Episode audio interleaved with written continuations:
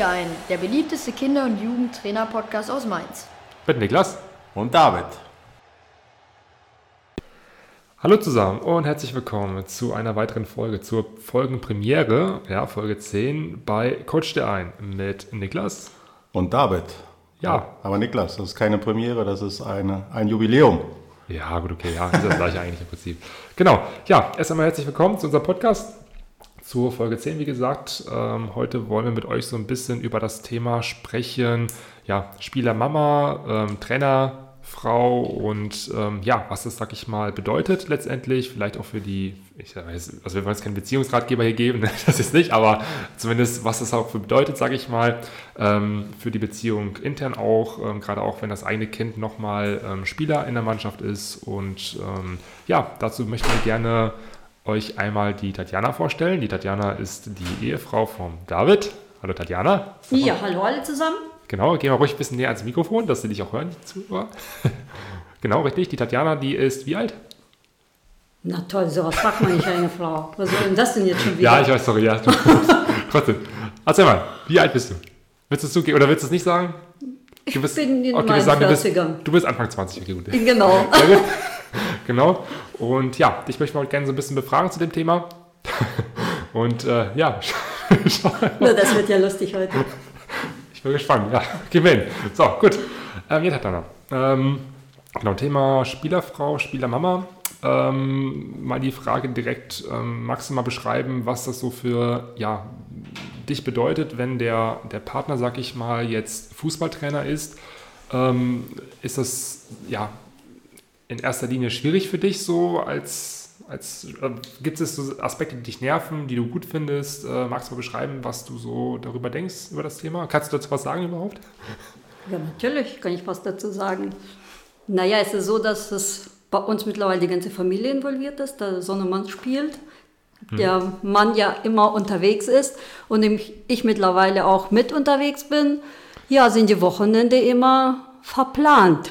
Und das ist so, wo man sich das auch ähm, ja, in einem ganzen privaten Leben irgendwo einbauen muss und damit auch sagt, okay, wir lassen uns alle zusammen drauf ein und ich als Mama bin auch glücklich zu sehen, wie mein Kind spielt, die vom Fußball wirklich keine Ahnung hat, bin mhm. aber immer dabei. Ja, und unterstütze meinen Mann, wo ich kann, auch wenn es nicht immer einfach ist und ja, es fängt ja dabei mit, wenn er Vorbereitung hat, Pläne schreibt, wie es gespielt wird, wie es aufgestellt wird hm. und alles und dann klar, Klamotten, Organisation, wo fahren wir hin, was machen wir, ja. bleibt an der Ehefrau und Mama hängen. Ja. Äh, meine andere Frage, ähm, wie hast du darauf reagiert, als David nach Hause kam und gesagt hat, ich bin jetzt Jugendtrainer? Fandest du es erstmal cool? War das erstmal ein Schock für dich? Oder magst du es mal beschreiben? Ich habe ihn gefragt, ob er sonst nichts zu tun hat. Ja. Sehr gut. naja, von genau. daher, abgesehen davon, dass er gar keine Ahnung hatte vom Trainerwesen. Ja. Aber da es ihm leid getan hat, dass die Mannschaft aufgelöst wird und es die Jungs alle da waren, haben gesagt, wir wollen, mhm. hat er gesagt, okay, ich mach's. Der hat sich, glaube ich, das Ganze auch ein bisschen einfacher vorgestellt, als es im Endeffekt war. Mhm. Ich habe gesagt, okay, mach, meinetwegen, ich halte mich da raus, ich mache nichts. Ja, ja ein paar Jahre später sitzen wir alle zusammen hier. Genau, richtig. Und stehen jedes Wochenende auf dem Spielfeld, ich mit. Genau. Ja, also nichts hier mit raushalten und man übernimmt die Aufgaben hier und da und im Vereinswesen und im, bei den Eltern und beim Kaffeeklatsch und beim Kaffeeverkauf. Genau. Und das ja, man ist überall dabei jetzt. Dazu muss ich ergänzen, also wie gesagt, Tatjana wollte eigentlich zuerst gar nichts machen und äh, ja, ist dann irgendwie jetzt so weit reingerutscht, dass sie inzwischen auch schon Teil der Jugendleitung ist, Teil des äh, Vereinswesens ähm, und den ganzen Vereinskram organisiert bei uns so ein bisschen. Das bedeutet also letztendlich, ne, ihr seht, ähm, auch wenn man gewisse Aufgaben nicht übernehmen möchte, ja, führen Umstände manchmal dazu, dass man doch irgendwie Teil des Vereins wird und ich finde es auch mega. Ja, also von daher ähm, es ist ja eine gute Sache, ne? darfst du auch nicht vergessen. Klar, es ist Arbeit, ne? das stimmt schon, aber es ist ja eine schöne Arbeit, glaube ich, hoffe ich, oder? Würdest du sagen, es ist eine nicht so schöne Arbeit, so, die du jetzt gerade so machst? Du machst naja, ja. Naja, ähm, was doch, es macht mir schon Spaß und ich bin auch gern dabei, aber mhm. man merkt tatsächlich, dass es alles in einer Männerhand ist. Ja. Und auch bei uns im Verein ist tatsächlich alles nur Männer da, sowohl Trainer wie auch alles andere drumherum. Und man merkt es auch, äh, wie das aufgebaut ist. Mhm. Hm, dass es eher Würdest chaotisch ist, ja. unstrukturiert und äh, herrscht etwas Chaos manchmal, ja. aber alle zusammen kriegen wir das eigentlich ganz gut geregelt und dadurch, dass ich ähm, selber eigentlich organisiert bin, kriege ich das Ganze gut, gut geordnet. Ja. Würdest du dir im Verein generell mehr Frauen wünschen, so an sich, die damit anpacken, beziehungsweise auch mehr Trainerinnen und mehr ja, Vereinsmitarbeiterinnen? Oder ähm, sagst du, das macht jetzt nichts aus, dass wir doch so viele Männer sind, beziehungsweise ist der Fußballsport, der Amateursport halt doch eher eine Männerdomäne ist im Fußballbereich. Nee, würde ich so nicht sagen, dass es eine Männerdomäne ist. Ich würde mir auf jeden Fall wünschen, mehr Frauen zu haben, vor allem auch äh, mehr Trainerinnen. Das ist im ja. Fußball sieht man das natürlich extrem wenig jetzt im Amateurbereich so. Das, wir sehen ja jetzt selber, wir haben Mädelsmannschaft bei uns. Mhm. Und da jetzt auch eine Trainerin mal zu finden, ist nicht so einfach. Ich muss sagen, ich habe ja auch mal selber versucht mit den Mädels. Ja, ich komme zwar aus dem Sportbereich, aus dem Basketball. Es ist schon was anderes, als einen Ball am Fuß zu haben. Ja. Und das jemandem auch beizubringen, nicht so einfach ist. Aber ich sehe auch, für die Mädels wäre schon nicht schlecht, wenn das auch eine Trainerin wäre. Ja. Die Männer machen das hervorragend, sind super Techniker und so. Aber ich denke schon, dass es auch einen anderen Wind reinbringt, wenn es auch mehr Frauen involviert mhm. sind im Fußball. Mir fällt jetzt gerade eine gute Idee ein, David. Ich glaube, nächster, die nächste Folge sollten wir mal vielleicht das Thema ansprechen. Ja, Unterschied, vielleicht Mädelsmannschaft, Jungsmannschaft. Du hast jetzt schon auch ab und zu mal die Mädels trainiert. Ich jetzt noch mhm. nicht so häufig. Ähm, dass man da vielleicht nochmal so ein bisschen Besonderheiten hervor ja, stechen ja. lässt oder mal einfach sagt, was so Charakteristiken sind, ähm, ob die Mädels einfacher zu trainieren sind oder generell, ne, wir könnten nochmal, ja, das ist eine gute Idee, das machen wir, Auf ich. jeden Fall, unbedingt. Genau. Ja, ich würde an der Stelle auf jeden Fall erstmal ein großes Lob und ja, dickes Dankeschön an Tatjana richten, dass sie mich die sieben Jahre sind jetzt, glaube ich, tatkräftig unterstützt, mit mehr oder weniger Elan, ja, aber es bleibt ja letztendlich auch nichts anderes übrig. Wir haben ja viele, viele Jahre vor unserer Trainer, Trainerinnenzeit ähm, Freunde gehabt, die genauso involviert waren damals und noch sind wie wir heute und haben uns immer gefragt, mein Gott, wie machen die das nur? Ja, es ist schon ähm, was anderes, also ein komplett anderes Leben. Man, man, muss schon ein Stück weit viele Sachen zurückstellen, viele Hobbys zurückstellen. Ähm, ja, teilweise der Freundeskreis leidet darunter. Also schon einiges. Aber es gibt natürlich auch eine ganze Menge. Ja, ist ja nicht so, dass man nur Sachen opfert, sondern es gibt ja auch eine Menge zurück. Und es ist auch, in der Regel ist es auch ein Zeitraum, der überschaubar ist. Ja, irgendwann ändert sich das dann auch mal wieder. Dann hat man mehr, wieder mehr Freiräume, kann vielleicht sein altes Leben wieder aufnehmen. Aber ich sag mal so ein paar Jahre kann man das Ganze ruhig, das ganze System auch unterstützen. Von daher dickes Lob. Und ähm, ja, ich wollte einfach nochmal fragen, Tatjana, hast du einfach vielleicht noch ein paar Tipps für andere Mamas? Du bist ja auch selber Mama eines Spielers in unserer Mannschaft. Hast du Tipps für andere Mamas, die du so einfach mal kurz mit auf den Weg geben möchtest? Ich meine, das ist ja für die oder für die Eltern im Allgemeinen nicht einfach, immer ein Kind adäquat zu unterstützen, das in einem Fußballverein, in einer Mannschaft äh, unterwegs ist. Magst du kurz was sagen dazu vielleicht? Naja, sich mehr auch trauen, auch mal als Mama auch im Sportbereich, auch beim Fußball, auch wenn man selber nicht viel Ahnung hat, habe ich auch nicht wirklich viel vom Fußball und interessiere mich auch nicht unbedingt, dass ich hinsetze und Fußball.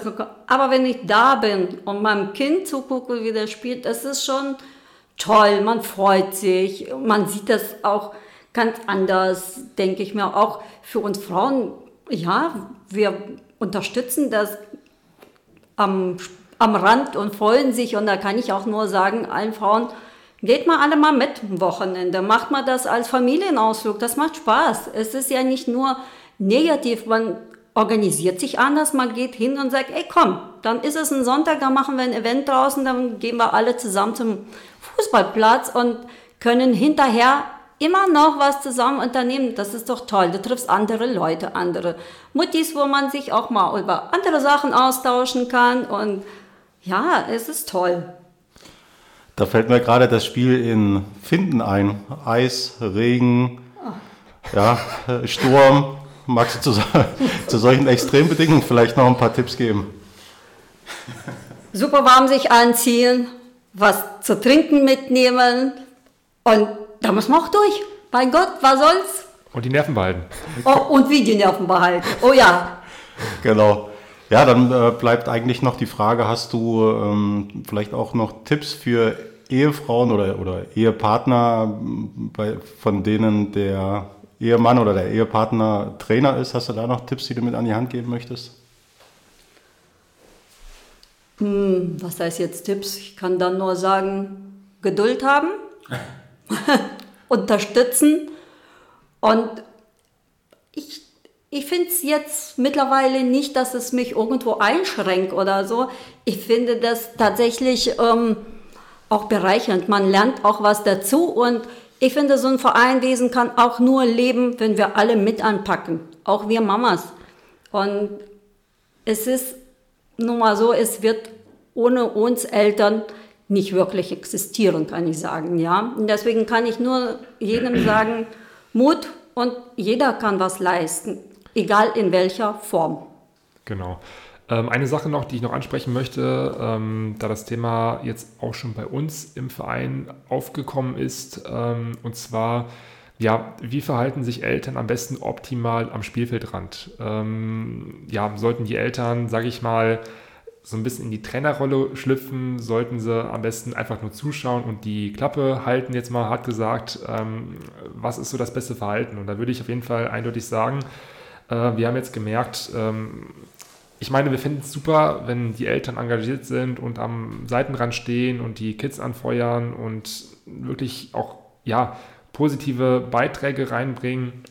Aber es ist einfach ganz wichtig, doch die Hoheit ähm, ja, bei den Jugendtrainern einfach zu lassen. Das heißt also nicht in irgendwelche Ein-Auswechselgeschichten reinreden, ähm, die Kinder selber irgendwie ähm, ja, anschnauzen oder ja, anschnauzen sowieso nicht, aber ähm, konkret irgendwie selber ansprechen, sondern das wirklich einfach in der Hoheit von den Trainern vor Ort lassen, ähm, weil wir doch jetzt auch gemerkt haben, dass das doch echt viel Konfliktpotenzial beherbergt, weil es sich auch dann teilweise Kinder ähm, ja nicht mehr so richtig ähm, ja, integriert fühlen, beziehungsweise auch unsicher werden. Und dann haben wir den gleichen Effekt, wie wir schon mal gesagt haben, wenn du Kinder halt ähm, kritisierst, egal ob es Eltern sind oder, oder die Trainer an sich, ähm, das verunsichert einfach die Spieler und wenn da von allen Seiten irgendwelche Anweisungen kommen, mach das, mach dies, mach hier, ähm, dann verunsichert das einfach. Ne? Und die Kinder werden dann wieder ja, missmutiger und trauen sich nicht mehr so viel. Deswegen